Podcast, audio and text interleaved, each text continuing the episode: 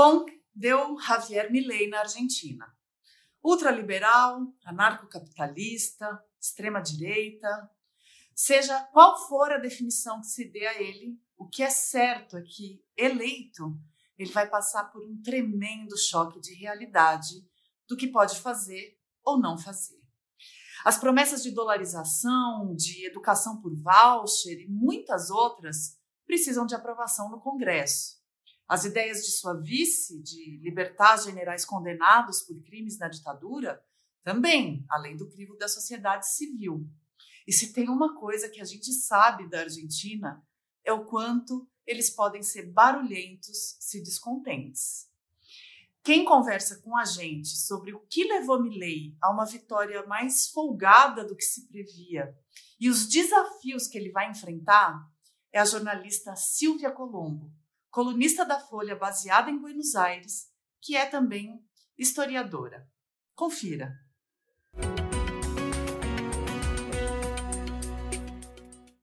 Silvia Colombo, muito obrigada por voltar aqui ao Conversas para ajudar a gente a entender a Argentina, entender o que está acontecendo. Olá, Flávia, é um prazer estar no canal Meio, como sempre, e vamos, vamos aí tentar entender. É, acho que até os próprios argentinos ainda estão um pouco confusos com, com os acontecimentos. Pronto, então é, essa é uma boa deixa para a gente começar Conta um pouquinho para mim. É, deu Milley, né, na eleição, é, no segundo turno. Mil, Javier Milley é o novo presidente da Argentina. Quer dizer, será, né? Ainda não assumiu, mas já está eleito. É, como é que está o clima aí no país? Como é que foi no dia da eleição, nos dias que antecederam ali? E como é que está o clima desde domingo? O que, que você está sentindo aí? O que, que é essa confusão que você mencionou? Tá. É, olha, passamos por várias fases aqui. Na semana anterior à eleição, que foi, foi a semana em que houve os encerramentos de campanha e as, as, as, as campanhas estavam nas ruas, né, os próprios candidatos, seus apoiadores.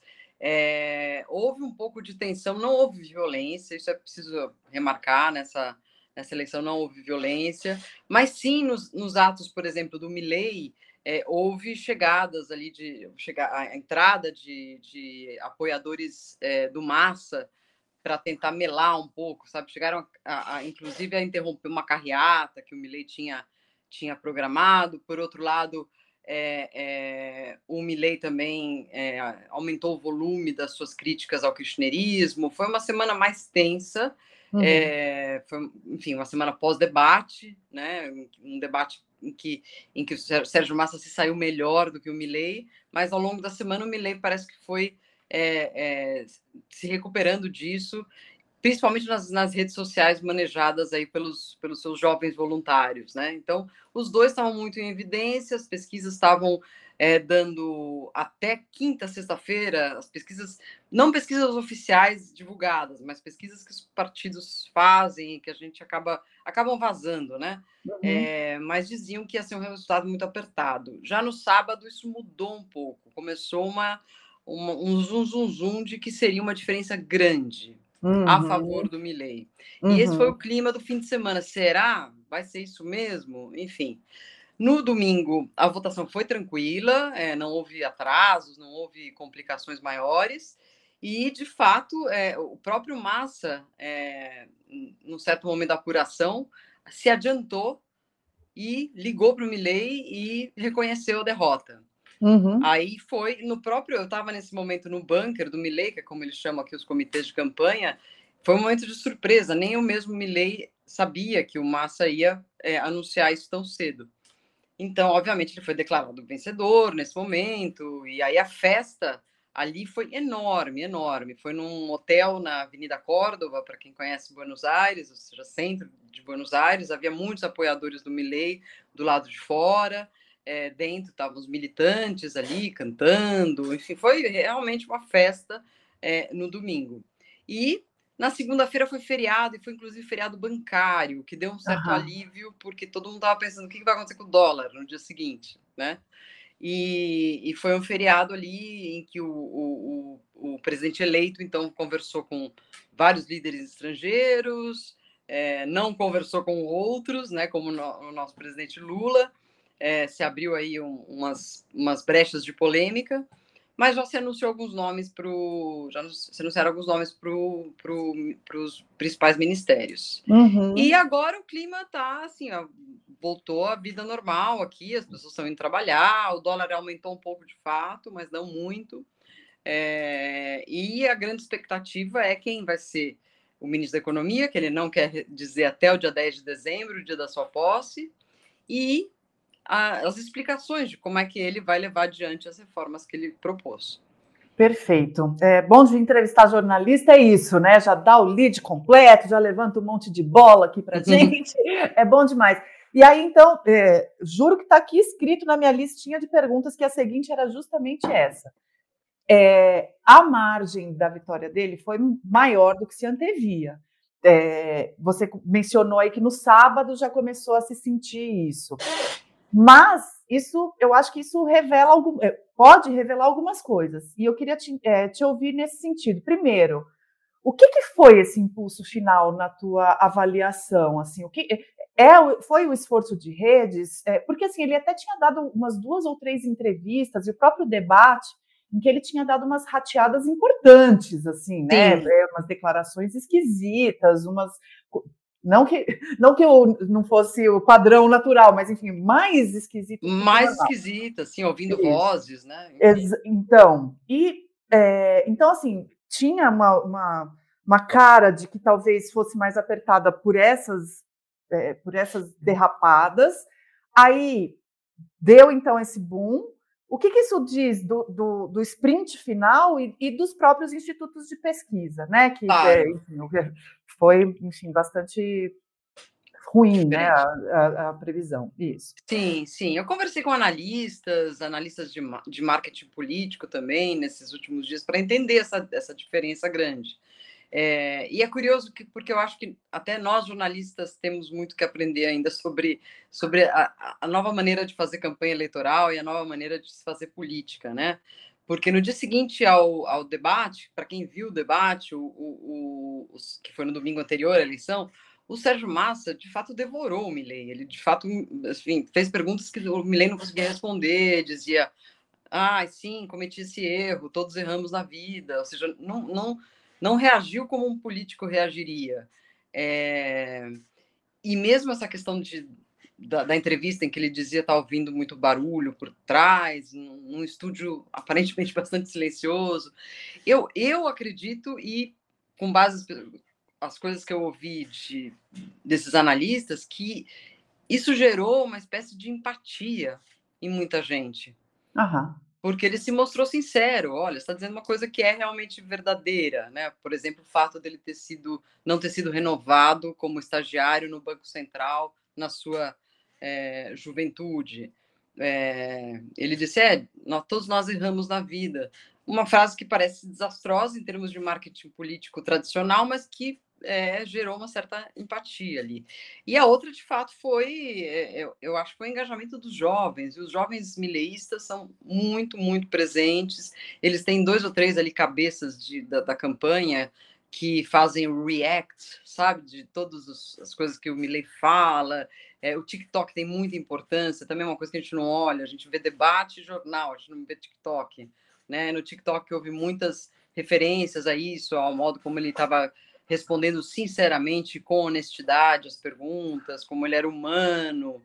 É, e também o fato de que nas últimas semanas a própria campanha dele estimulou que ele saísse a público sempre ao lado da sua nova namorada, que é uma atriz muito famosa aqui, é uma comediante que, aliás, começou fazendo imitações da Cristina Kirchner, o que é uma coisa muito curiosa, né? Para não dizer psicanaliticamente é, interessante. Mas, enfim, ele foi dar entrevistas junto com ela para falar de, da vida do casal. Isso, de certo modo, humanizou, assim como o fato de a irmã dele ter trazido os pais dele, com quem ele tinha uma relação muito ruim, chamava a mãe de minha progenitora, meu pai biológico, enfim, falava que o pai, sempre falou que o pai foi um abusador e tudo mais, é, que batia nele. É, e eles apareceram na última semana junto a ele, na medida do possível, ali, do que era possível reatar o relacionamento, se reatou. E os dois estavam lá presentes no dia da vitória também. Eu acho que essas coisas, essa tentativa de humanizar o Milley nessa última semana também fez efeito. Uhum. Enfim, pelo menos são as coisas diferentes que aconteceram nessa semana Sim. que a gente chama atenção, né? E o que, que o Sérgio Massa fez ou deixou de fazer nesse período? Porque alguma coisa deu errado também na outra ponta, né? É, não, é necessariamente um demérito, Sim. o mérito de um, o demérito de outro, mas provavelmente ele deixou de fazer algo. Eu acho que se, se demonstrou ali é, que ele havia chegado a um teto no, uhum. no primeiro turno, né? E de fato ele melhorou um pouco, mas não tanto. Acho até que talvez a gente já tenha conversado sobre isso, ou escrevi algo para o meio sobre isso, sobre essa capacidade que o peronismo tem de mobilizar pessoas em, em todo o país por meio de fiscais, é, gente que faz propaganda eleitoral, mas também gente que faz algumas coisas que estão ali no, no limbo entre o legal e o ilegal. Por exemplo, oferecer ônibus para as pessoas irem votar, dar vouchers de gasolina, da comida, da lanches e pedirem o voto insistentemente, embora ninguém entre no, no quarto escuro ali com o eleitor. É, essas, essas práticas foram muito documentadas como tendo acontecido no primeiro turno, assim, tipo, uhum. é, fizeram muito para ele ter essa a diferença de seis pontos adiante, né, o Massa em relação ao Milley. Sim. E meio que fazer pela segunda vez para conseguir mais votos, não, tinha mais por onde, sabe? É um pouco que chegou ao limite. Uhum. É, esse é uma espécie de consenso também entre os analistas de, de da campanha, né? Tá. E o Massa se sentiu, aí é uma opinião pessoal minha, eu acho que depois do debate ele se sentiu muito vitorioso, uhum. sabe? Porque ele tinha deixado de fato o Milley sem muitas respostas, ele estava muito entusiasmado e talvez tenha se deixado levar aí por isso, não sei. Ele não fez nada diferente nessa, nessa última semana, ele fez encerramento de campanha, ele não apareceu ao, ao lado dos políticos desgastados do peronismo, ele seguiu a regra ali do que os, os, os marqueteiros dele tinham indicado, mas não, não chegou, não, não foi o suficiente. Perfeito. Agora, é, de domingo para cá, né? É, da noite de domingo para cá, o que, que o, o, o, você trouxe um panorama bem interessante da, do, do, dessa arrancada final aí das campanhas, mas o próprio Milley ou o Massa, os peronistas, já justificaram esse resultado de alguma forma, já apresentaram é, seus, suas cartas, né, do, do que, que aconteceu, as suas explicações? Não, Flávia, eles estão bastante quietos. Os peronistas tá. estão quietos. É, é, é uma característica, inclusive, é, do peronismo quando ele migra para a oposição e vai migrando para vai migrando agora para a oposição, é um certo silêncio, uma trégua, é, aí começam umas conversas, começam a aparecer os cartazes, já tem alguns cartazes na, nas ruas, é, já tem o pessoal. Tipo Por exemplo, não a, a, a... o Milei tem uma proposta para educação que funciona através de vouchers. Você vai ter vouchers para se inscrever na, naquela naquela instituição que você quiser. Uhum. E aí isso estimularia a instituição a fazer melhorias, ou seja, estimular a competência entre instituições educativas.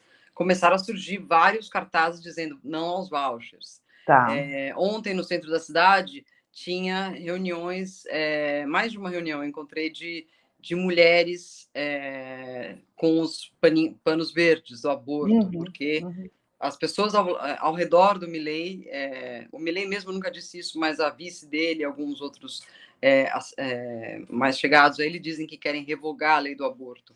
Então uhum. já tá, já está tendo algumas, alguns sinais assim, mas as lideranças não. Eu acho que as lideranças agora vão naturalmente se, se reajustar, se recompor. De fato, não dá para apresentar de novo as velhas figuras do kirchnerismo o próprio peronismo tem outras correntes. Eu acho que a tendência aí nos próximos meses a gente vê uma reorganização e eles saírem a falar algo, né? Do Massa a gente teve a reação inicial dele que foi muito ruim, é, dando a entender que ele já sairia do Ministério da Economia agora.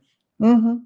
O que foi criticado pelos próprios peronistas. Como assim? Até ontem estava dizendo que que amava a Argentina, que daria tudo pela Argentina, e agora que você perde a eleição, você simplesmente não vai nem continuar o mandato e terminar.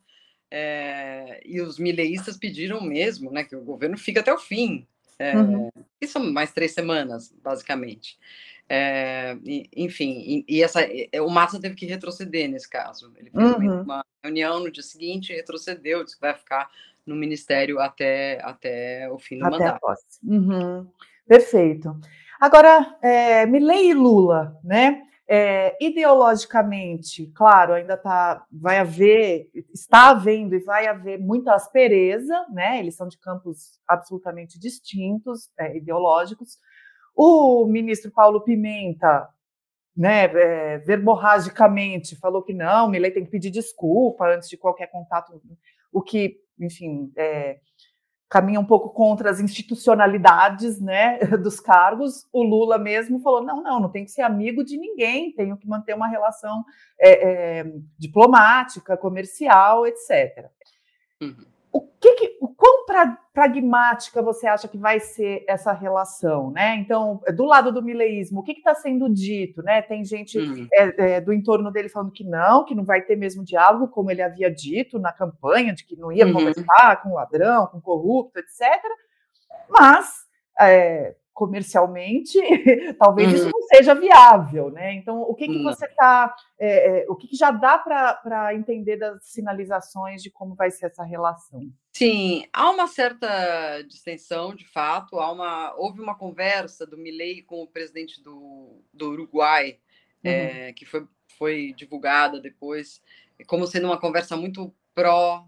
Vamos vamos entrar no Mercosul com um pé, com outro pé agora. Vamos tentar modernizar de fato o Mercosul, fazer ele funcionar para todos.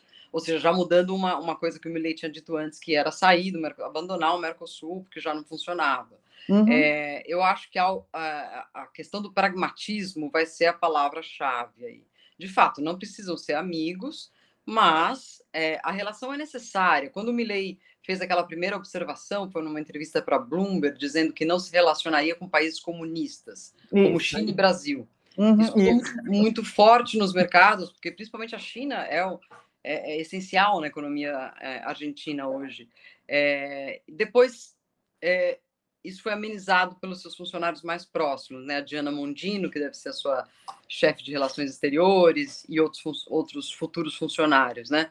É, até porque eu acho que a realidade vai ensiná-lo muito, né? Você, ele diz, ah, os privados vão fazer comércio entre eles e o Estado não vai se meter. Mas isso é impossível, né? É, é o comércio exterior funciona com regulamentos, aduanas, taxas, regras que são combinadas entre os estados, né? É, ainda mais no caso do Brasil, há uma fronteira, essa fronteira precisa de políticas comuns, é necessário conversar sobre tudo ali, né? Não só o comércio, pandemias, saúde, uhum. é, vários temas são temas que envolvem os dois países conjuntamente.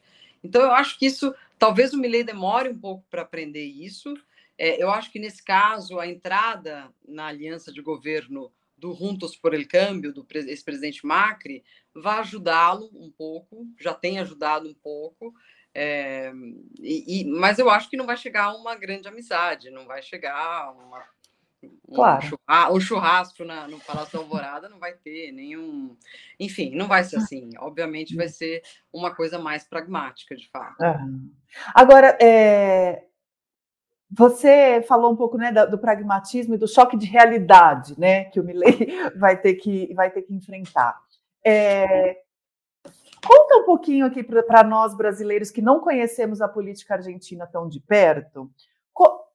No, na Argentina existe o, o, presidencialismo de coalizão, como existe é, no Brasil. Como é que é a relação do presidente com o Congresso? E que Congresso o Milley vai é, ter que lidar? Como é que está essa cara? Sim, se, se o Milley quiser governar apenas com os partidários dele, do partido do recém-criado partido dele, é, La, La Libertad Avança, tudo vai ser muito difícil, porque ele tem não mais que 40 deputados e sete senadores. De é, quantos? Qual que é a totalidade? 250 e algo. Tá. É, os peronistas são mais de 100, Juntos por el Câmbio tem bastante também, mas nem todos estão seguindo o Macri. Enfim, é necessário uma, articulação política com o Congresso. Agora, o Milley falava coisas quando ele tinha apenas 10, 15% de intenção de voto, que agora ele já não fala mais porque já se deu conta de que não é assim e vai se dar ainda mais conta.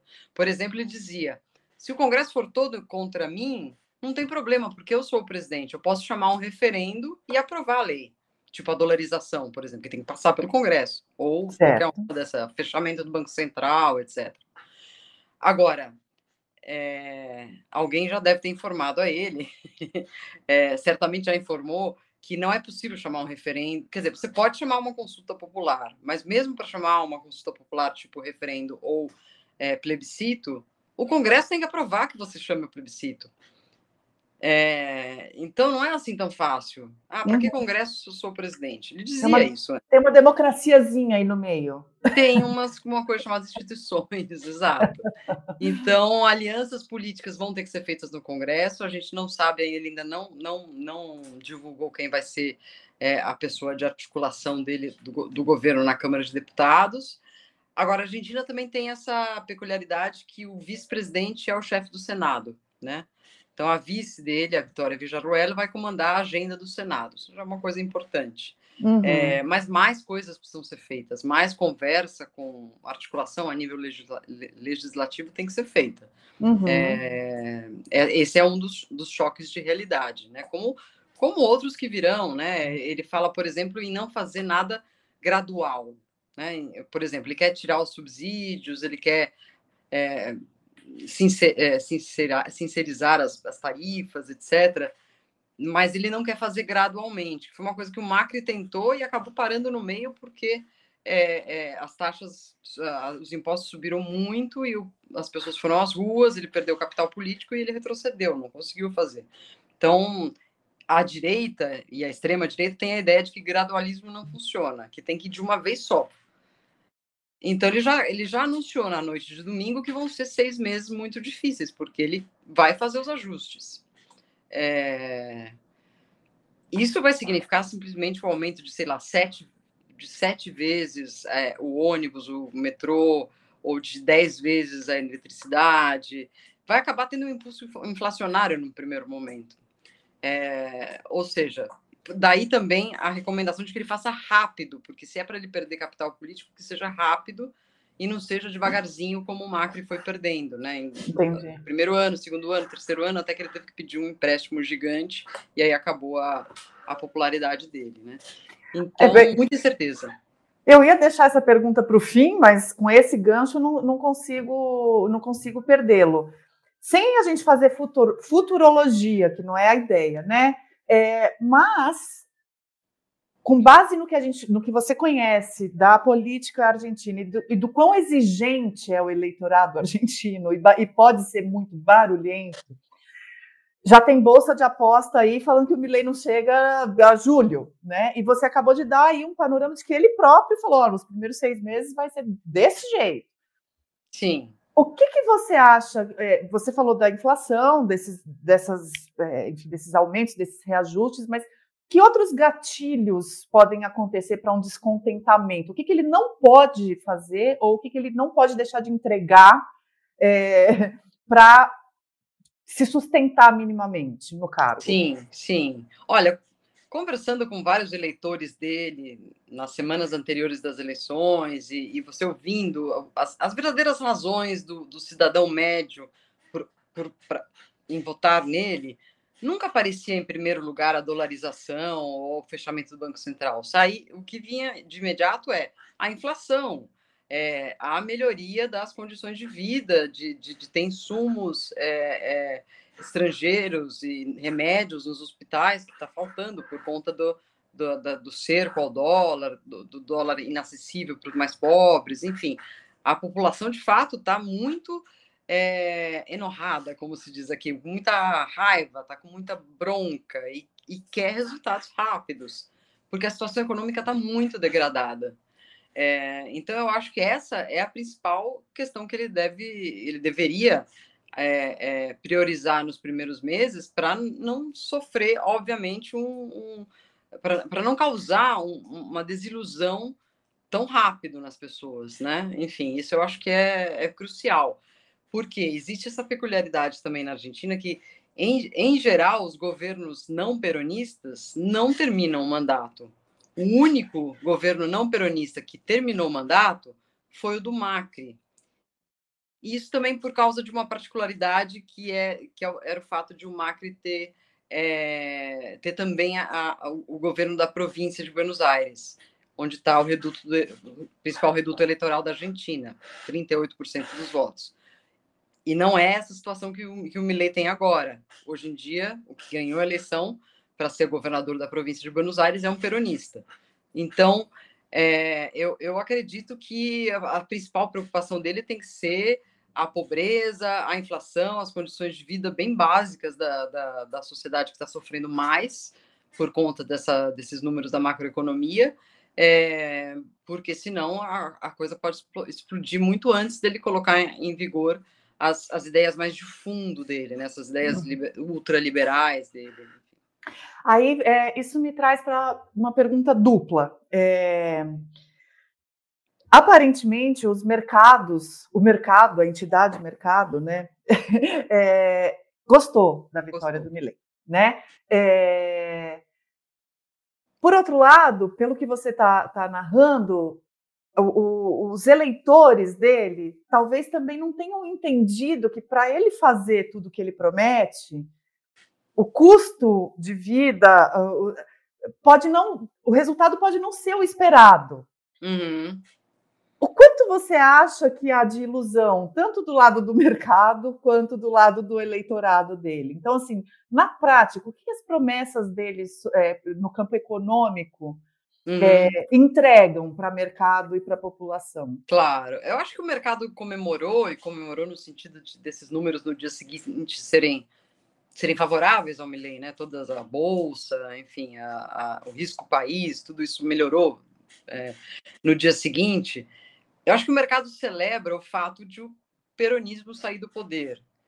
Não no sentido ideológico, mas no sentido de que peronismo é, significa, para o mercado, protecionismo, é, a, a, impossibilidade de exportar coisas para a Argentina devido a, a, ao dólar, é, ao, aos valores diferentes de dólar que você tem para importar ou para exportar, é, enfim, a, promessa de acabar com, com, com a ideia de que você tem duas moedas, enfim. É, eu acho que o mercado celebra o não peronismo, a possibilidade de que, que, de que mais acordos de livre comércio sejam realizados, que é uma coisa que ele, que ele também é, prega, enfim, eu acho que é, é, um pouco por aí, a, a saída é, de um sistema de governo que não era favorável para os mercados, era muito difícil, a Argentina estava mais isolada do mundo, e a ideia de um governo liberal, não, não aí não, sem classificar se é extremamente liberal, ultra, ultra. mega blaster liberal, porque tem vários, né, anarco-liberal, é, mas, enfim, um, um, governo liberal, não um governo é, protecionista, sempre vai agradar mais os mercados. Uhum, perfeito. Agora, a população que, em alguma medida, é, sempre teve bastante Estado, né? Porque é uma característica é, argentina, né? Ter, ter, uma presença do Estado importante em todas as frentes entende Sim. que votou numa pessoa anti anti-estado, talvez seja um pouco demais, mas para enxugar muito o estado, entende o efeito prático que isso pode ter, você acha? Hum, é difícil falar da população em geral, né? Muita gente, é... eu acho que muita gente comprou o discurso de que ser anti-estado era ser anti-corrupção, anti os mesmos que estão aí, que não conseguiram resolver os problemas e que ficaram ricos e que agora moram em Porto Madeiro ou moram no Uruguai, numa praia linda, e eles continuam na, numa situação miserável, enfim, eu acho que eles entendem, acho que muita gente entende é, a ideia de Estado como uma ideia de proveito próprio. Agora, entender como, como, como o Estado é necessário para você ter, por exemplo, CONICET, que é uma instituição de, de, de ciência de ponta que tem aqui, que é do Estado, que o Milei diz que vai pretende privatizar. É, eu acho que a compreensão disso é, não, não é geral, não é generalizada. Obviamente, todos os cientistas, todos os médicos estão é, preocupados. As pessoas ligadas à, à saúde, à educação, também estão preocupadas. Eu acho que por setores, você, é, por setores que precisam muito de Estado, do Estado, é, estão percebendo isso. E é muita gente, né? Não é só médico e ultra pesquisador, é enfermeira, gente que trabalha né, com, com, com a, a, o sistema de saúde de modo geral, né? Uhum, uhum, perfeito. É, bom, você mencionou há pouco a vice, né? Então, é, supondo que o Milley seja um dos não peronistas que não conclua é, o seu é, que, que, não conclua seu mandato, né? É, e assim, novamente, sem não é, não é, não se trata de futurologia, mas um dado muito concreto. Se ele não concluir, quem é a vice dele e o que, que você acha que ela representa? Certo. A vice do Millet se chama é, Victoria Villarroel. É uma pessoa conhecida já há muito tempo dos argentinos aqui, porque ela é uma advogada é, e ativista pelos direitos dos repressores. É, é, bem isso. Ela tem uma, uma, uma, uma ONG que se dedica a é, prestar assistência é, jurídica e, e, e pra, para os repressores que, da última ditadura argentina que estão presos e também para reivindicar é, é restituições financeiras àqueles que foram mortos por conta de atitudes dos montoneiros, do ERP, das guerrilhas é, dos anos 70. Da resistência à ditadura. Da, residen da resistência armada à ditadura. Da resistência armada à ditadura, que obviamente certo. houve, né? enfim. O que ela, eu acredito que passa por cima, acredito não, é, é fato que ela passa por cima, é o próprio regime que a, a Argentina, da qual a Argentina é signatária. A Argentina é signatária do Estatuto de Roma, por exemplo, que estabelece que crimes de lesa humanidade são aqueles cometidos pelo Estado. Os crimes cometidos por civis, depois de um tempo, eles prescrevem. E é mentira que não houve, que não houve guerrilheiros, gente que causou mortes durante a resistência, mortes de civis durante a resistência à ditadura. É, houve sim, quando as pessoas devem lembrar do, do filme Argentina 1985, quando se faz é, é, é, o julgamento dos generais, também houve na mesma época um julgamento dos cabeças das grandes guerrilhas, eles foram presos. É, houve, em seu tempo, uma punição aos chefes de guerrilha que, que foram responsáveis por matar, por sequestrar, por torturar. Agora, a essa altura do campeonato, já prescreveu qualquer crime de assassinato, de tortura, já prescreveu para um civil, mas não prescreve para o Estado. Essa é uma coisa que a Vitória Vijaruel vai muito em contra. Ela diz que não, na verdade, crime de lesa humanidade é tudo isso que os montoneiros também fizeram. Então, ela, ela defende é, é, que haja uma justiça, uma, uma, nova onda de julgamentos a essas pessoas. É, além disso, ela é uma pessoa muito conservadora nos costumes, algo que o Milley não é. O Milley não, não é um, um, um, é uma diferença com o Bolsonaro também. Ele não é um conservador, um religioso, ultra religioso, ou é, é, um moralista. É, mas a Vitória Villarroel, sim, ela comandou, na época da aprovação do aborto, é, os que estavam opostos a isso. E ela é uma das que defende agora que se é, revoque essa lei. É, uhum. assim como o matrimônio igualitário e tal. Que, do qual o Milen não é, o Milen não é contra o, casamento igualitário, mas uhum. ela é. Enfim, é uma pessoa mais conservadora nesse, nesse ponto de vista e ela deve ficar com muito do que é a área de segurança. Hum. Embora ela tenha um ministro também, mas está sinalizado que ela vai cuidar muito dessa, dessa, dessa relação com os militares e a, e a área de segurança. E aí, isso, isso vai ser muito curioso de observar, né? Porque você fez uma entrevista aqui para o meio, é, para o meio político, que é um conteúdo exclusivo para assinantes premium, assinem, é, com o Steven Levitsky, é, autor de Como as Democracias Morrem, cientista político, que conhece muito a América Latina, conhece Peru, conhece Argentina.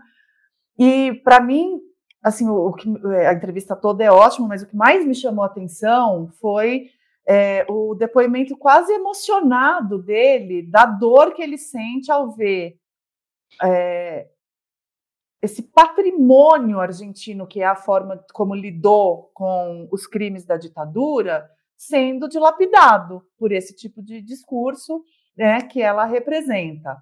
É, você enxerga essa ameaça é, como algo realmente palpável? Então, assim, ela, ela sendo a interlocutora de um governo é, civil com os militares argentinos, o que, que, isso pode realmente representar no futuro dessa, dessa relação, assim? Claro, claro. Não, o, o Steven Levitsky foi muito claro nessa entrevista que a gente publicou e depois no, no sábado, antes, sábado ou sexta antes da eleição, ele gravou um vídeo pedindo para as pessoas não votarem no Milley, é, preocupado justamente com essa questão. A Argentina nesse ano completa 40 anos de democracia ininterrompida.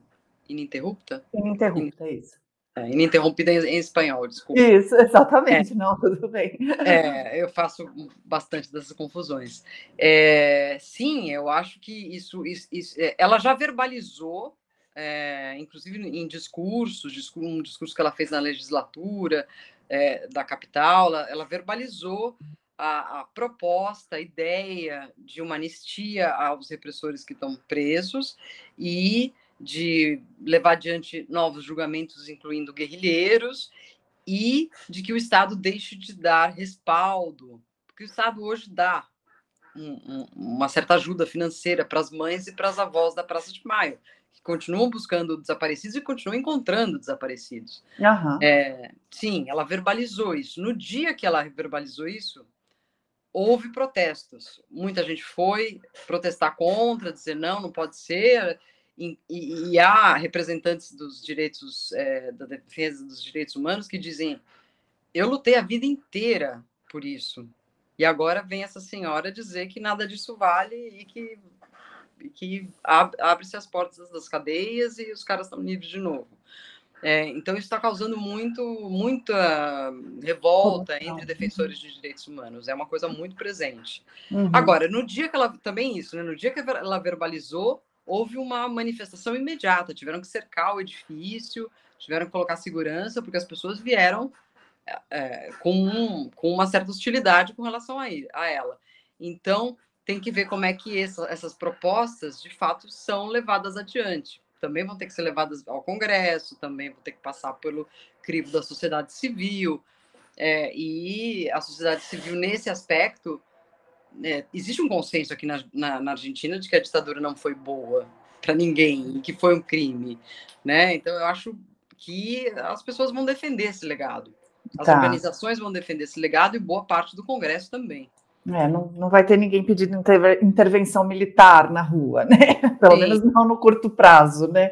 É, é, eu Queria te perguntar uma coisa assim, é, essa é um pouco da tua percepção mesmo de ter ouvido os eleitores do Milley, né? De ter, de ter acompanhado um pouco de como eles pensam. É, aqui a gente viu que para um núcleo duro do bolsonarismo e até, até um pouco mais estendido, ele é um pouco impermeável a denúncias, a é, enfim, principalmente a denúncias né, de corrupção, por exemplo, ou de é, malfeitos da pandemia, ou de malfeitos na corrosão da democracia, é, essas coisas não colam nele para uma parte expressiva do eleitorado, tanto esse bolsonarista raiz quanto um pouco mais estendido, assim. Uhum. Como é que você é, enxerga esse eleitorado do, do, do Milley? É, é parecido com o do Bolsonaro nesse sentido de ser de ter um núcleo duro que não vai, que nada vai colar, que está com ele e não fecha, uma coisa até quase de seita, assim, de, ele é nosso líder, o nosso único salvador, mas também um pouco mais estendido no antiperonismo, ou tem peculiaridades que não, não, não dá para fazer essa comparação? Tipo, fechado com o Milley, né? Fechado. É, isso. Eu acho que nesse momento, enfim, o governo não começou ainda, né? Mas nesse momento, esse núcleo duro de apoio, ele tem dos jovens. e jovens, já foi isso contabilizado nas pesquisas, enfim, jovens entre 16 e, e, e 29 anos e 30 anos, enfim. A maioria deles não viveu a ditadura, não viveu, é, enfim, é uma questão um pouco um pouco não, bastante distante para eles. Peronismo, justiça, a ideia de, de que os trabalhadores têm direitos, de que o Peron, que o Peron defendeu isso, é, ou, ou a ditadura foi muito ruim, muita gente morreu, desapareceu, isso está ficando longe, porque o tempo passa, né? E eu acho que os que mais vão ficar é, próximos a ele, né, com relação a isso, são os jovens, né? Os jovens vão ficar fechados com Milley por mais tempo, eu creio, porque eles são, são os mais engajados, são os que mais acreditam, os que mais idolatram, que acham que, que o Millet é mito, né? Não tem essa palavra ainda, mas é algo nesse sentido, né? Enfim. E se vestem de leão. Se vestem de leão, tem as perucas, tem, enfim, tem, tem todo, tem, tem, existe a sua memorabilia, já existe. Isso. Sua... Uhum. Sim, sim. É. Legal, Silvia. É, eu acho que isso cobre aí esse primeiro momento, esse saldo, né, é, do que foi essa, essa eleição e desse, desse primeiro, é, dessa arrancada, né? Mas quero contar contigo para voltar conforme as coisas forem se desenrolando. Muito obrigada pela, pelo papo. muito obrigada a vocês, é um prazer conversar com o meio sempre e podem acionar, a gente vai estar aqui acompanhando esse princípio de governo, a posse e, e as emoções que devem vir adiante, né? Legal, querida. Beijo, obrigada. Obrigada.